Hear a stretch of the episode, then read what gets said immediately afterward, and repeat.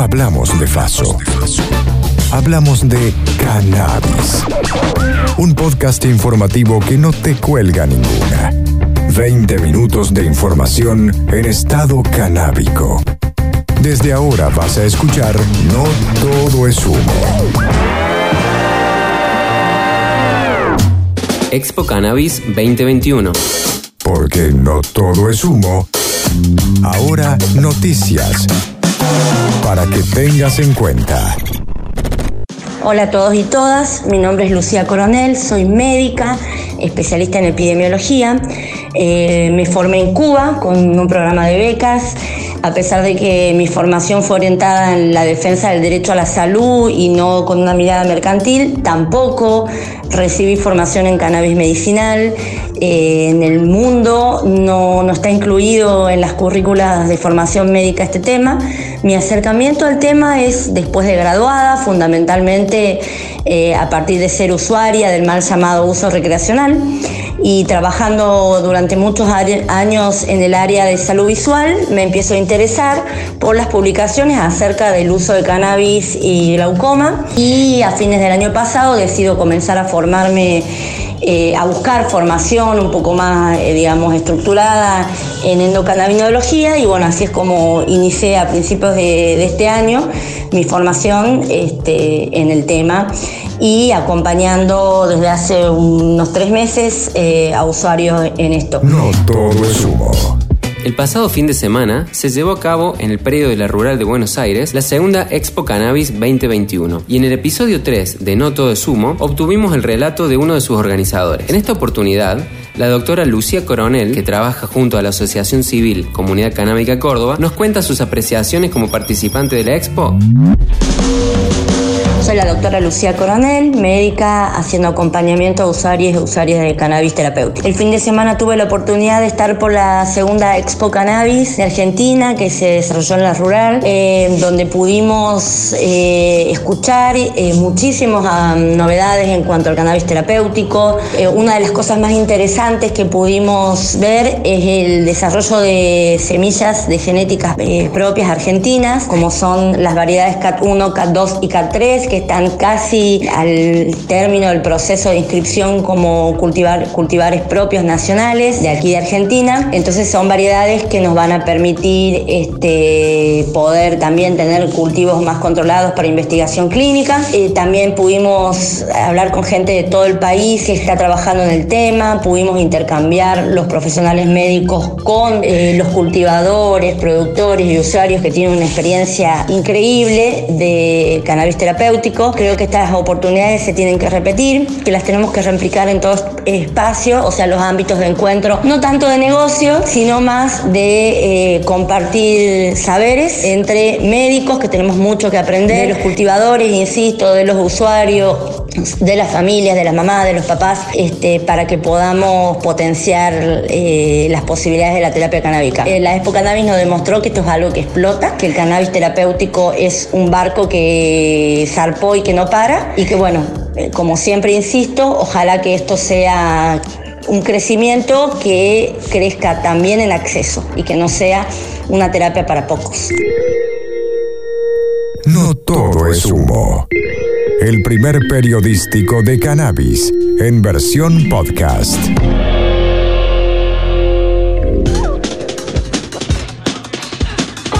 Reprocan y Gendarmería. El Reprocan siempre será noticia, tanto por los casos lamentables en donde las fuerzas de seguridad lo desconocen, como los casos positivos donde las fuerzas actúan como corresponde. Hoy nos habla Tommy, un militante canábico cordobés, que te ayuda a hacer el trámite de Reprocan bueno, yo soy Tommy 420 CBA y bueno, yo estoy ayudando a la gente a acceder al trámite del ReproCan. El trámite del ReproCan es el trámite que te permite acceder al cannabis medicinal legalmente. Vos con este trámite vas a poder cultivar de 3 a 9 plantas cogollando y también vas a poder transportar hasta 40 gramos de flores secas por todo el país. Así que bueno, es una gran novedad y es una gran tranquilidad también para todos los que consumimos cannabis. Si bien es medicinal y tenemos que sacar un permiso y tenemos que hablar con un medio y pagar un monto mínimo, por lo pronto es la única forma que tenemos de ir acelerando la transición hacia la legalidad de la marihuana, porque si hay mucho registrado va a haber cannabis por todos lados, el cannabis va a ser mucho más fácil de acceder y los prejuicios también se van a ir debilitando porque va a haber mucho más visibilidad. Muchas personas se creen que para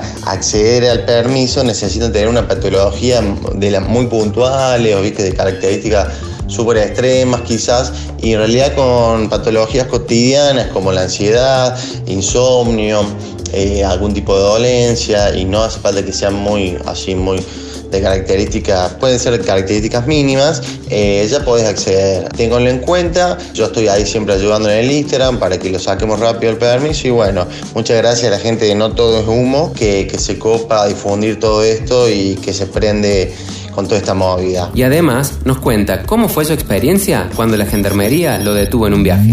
Tuve este fin de semana, tuve una secuencia que era cantado que en algún momento me iba a pasar, que era como yo viajo muchas veces a mi localidad, generalmente para visitar a mi familia, tengo que viajar y bueno, en la ruta siempre está la gendarmería, la policía federal, la policía caminera. A veces sube la gendarmería, me ha pasado un par de veces y ahora con permiso quería ver qué pasaba y bueno, paró la gente y yo en un momento no sabía si decirle o no decirle al gendarme, mira, tengo esto y ya liberarme de la presión, digamos, porque estaba ahí viendo, porque el gendarme es como que va viendo ahí entre la gente y a algunos le hace abrir el bolso, etcétera, hace preguntas. Y en un momento me pasó y digo, bueno, no digo nada. Igual estuvo muy incómodo a la vuelta el gendarme me dice, a ver, abrí vos. Y ahí nomás le saqué el frasco con mis 12 gramos, le saqué el permiso y bueno, empezó a hablar, a ver qué onda con el otro gendarme. No, no la hizo rápido, me pidió el documento, yo ya tenía una fotocopia de documento adherida al permiso, me preguntó si sabía cuánto podía llevar, si sabía cuánto tenía, me preguntó qué enfermedad tenía, que eso no me lo debería haber preguntado porque no es idóneo en el tema. También me dice, bueno, a ver, también tenés el pasaje, me dice, me pidió el pasaje, no sé, me quería entrar por todos lados, así que al final dice, bueno, está bien, está bien,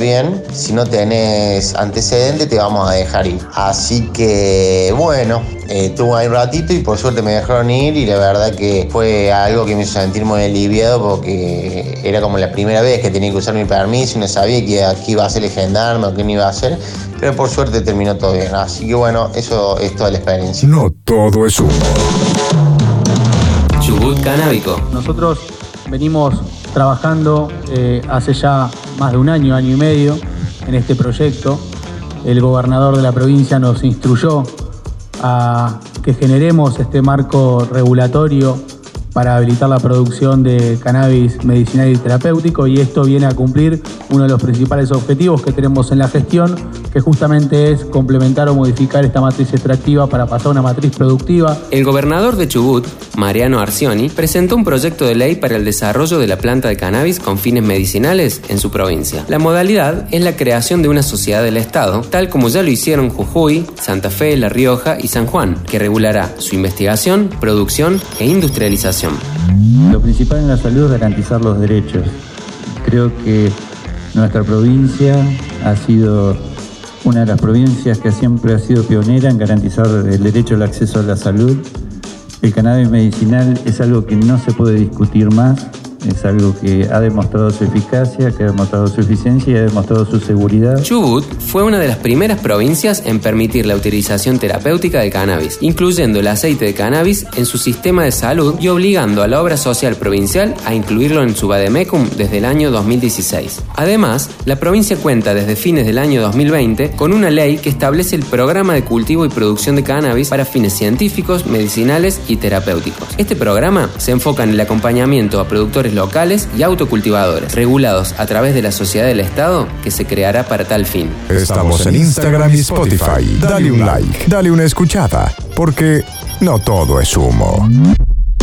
Zona de ventas, canjes y afines. Porque en No Todo es Humo también hay cosas para recomendar. Hola, somos Dani Maxi Fer de Monte Territorio de Cultivos Grow Shop. Una nueva tienda de cultivos que desde abril de este 2021 y en plena pandemia comenzó su recorrido en Villa Allende. Y queremos arrancar por contarles que en Monte tenemos la convicción de que cultivar es un acto de libertad, salud y solidaridad. Por eso promovemos el autocultivo como una herramienta de empoderamiento, como una herramienta de lucha contra el narcotráfico y para el acceso al uso adulto y terapéutico de la planta. Queremos contarles que a lo largo de los años fuimos aprendiendo que con la gestión de un cultivo sano en nuestro hogar podemos obtener productos para uso terapéutico y recreacional de calidad y seguros. Si tenés dudas, sugerencias o ganas de intercambiar aprendizajes, te invitamos a acercarte a Monte. En este territorio de cultivos te asesoramos para que puedas encontrar tu propia alquimia para tu cultivo. Realizamos talleres y convocamos a espacios en diversos formatos donde poder compartir y brindar información de calidad y novedosa. Además, te vas a encontrar con la mejor y mayor variedad de productos necesarios para el cultivo y el disfrute de tus plantas. Y siempre promovemos la interacción con otros grow shops, con asociaciones civiles, con instituciones, todo lo que nos favorezca al fortalecimiento del mundo canábico y de la industria nacional. Dale, vení a nuestra terraza, estamos en Villa Allende, ahí al frente del poli.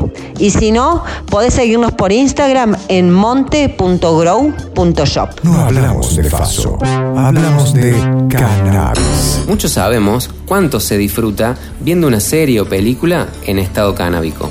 En esta oportunidad, la crítica de cine Gloria Kramer nos acompaña para recomendarnos algunos títulos con muy buenos humos.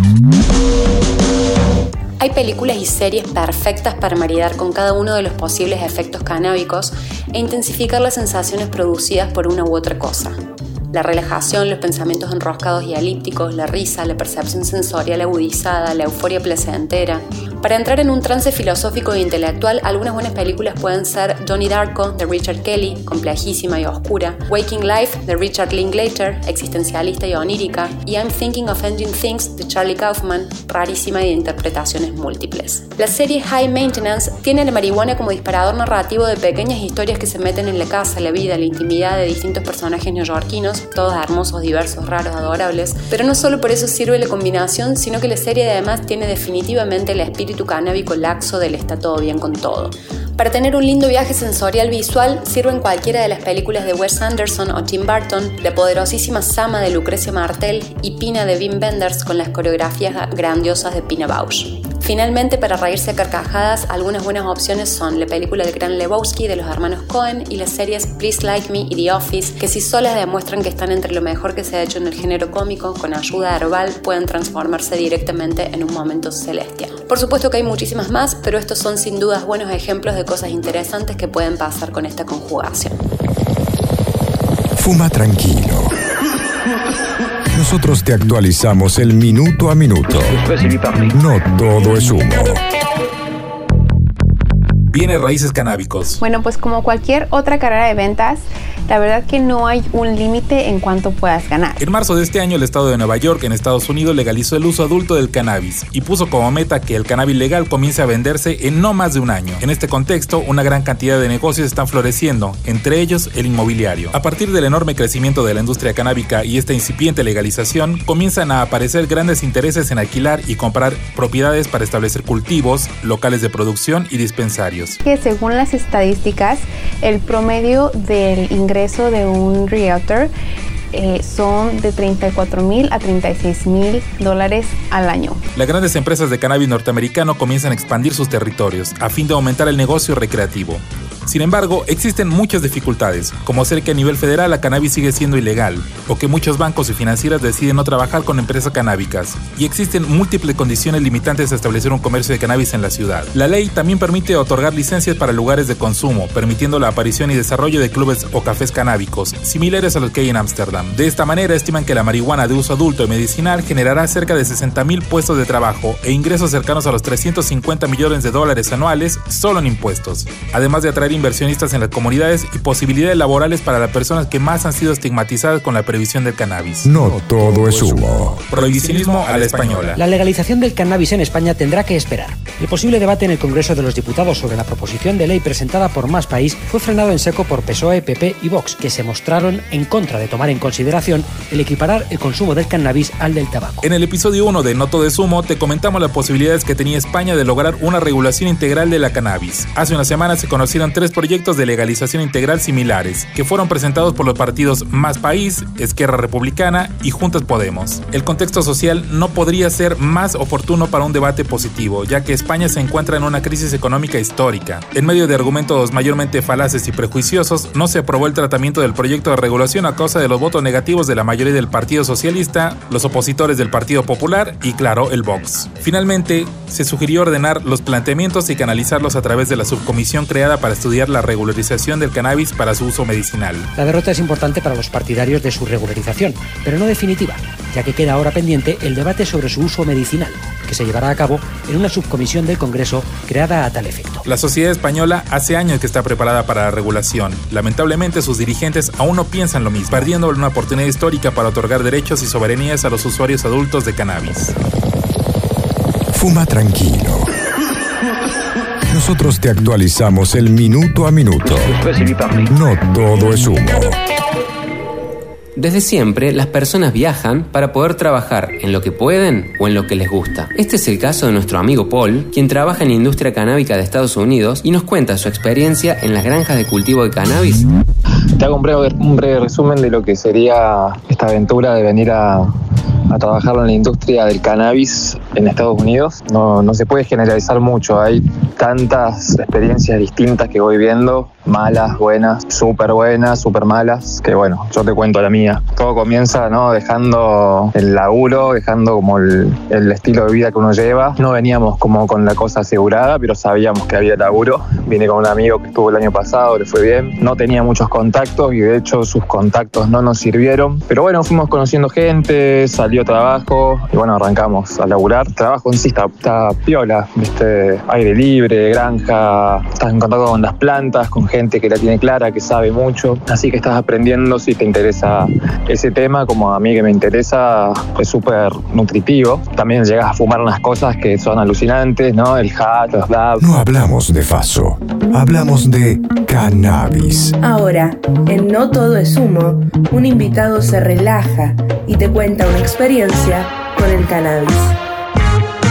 Hola, ¿qué tal? Soy Rodrigo Artal, el potrillo, aquí una vez más. Gracias por la invitación. En este caso, la aparición de la marihuana en mi vida y fue obviamente, estaba terminando el secundario, por ahí era un contexto diferente al actual porque no era tan naturalizado o no había la cantidad de gente que en la actualidad podía consumir marihuana en este caso. Pero siempre desde el primer momento que probé fue una cuestión, aparte de recreativa, así como casi medicinal ancestral o algo que suplanta lo químico para equilibrar un buen momento, para a lo mejor también relajarse, disfrutar y otras cosas, ¿no? Y ahí está la diferencia con los químicos, en este caso, ¿no? Eh, algo natural, algo que lo puede plantar cada persona en su casa y lo puede consumir tranquilamente. Y bueno, ya está casi incorporado en la vida de la mayoría de las personas que conozco, algunos con más intensidad, otros con menos, otros esporádicamente, otros de vez en cuando, pero ya es parte, de a poco se van analizando estas, estas propuestas, la legalización y todo esto, ¿no? En la República Argentina,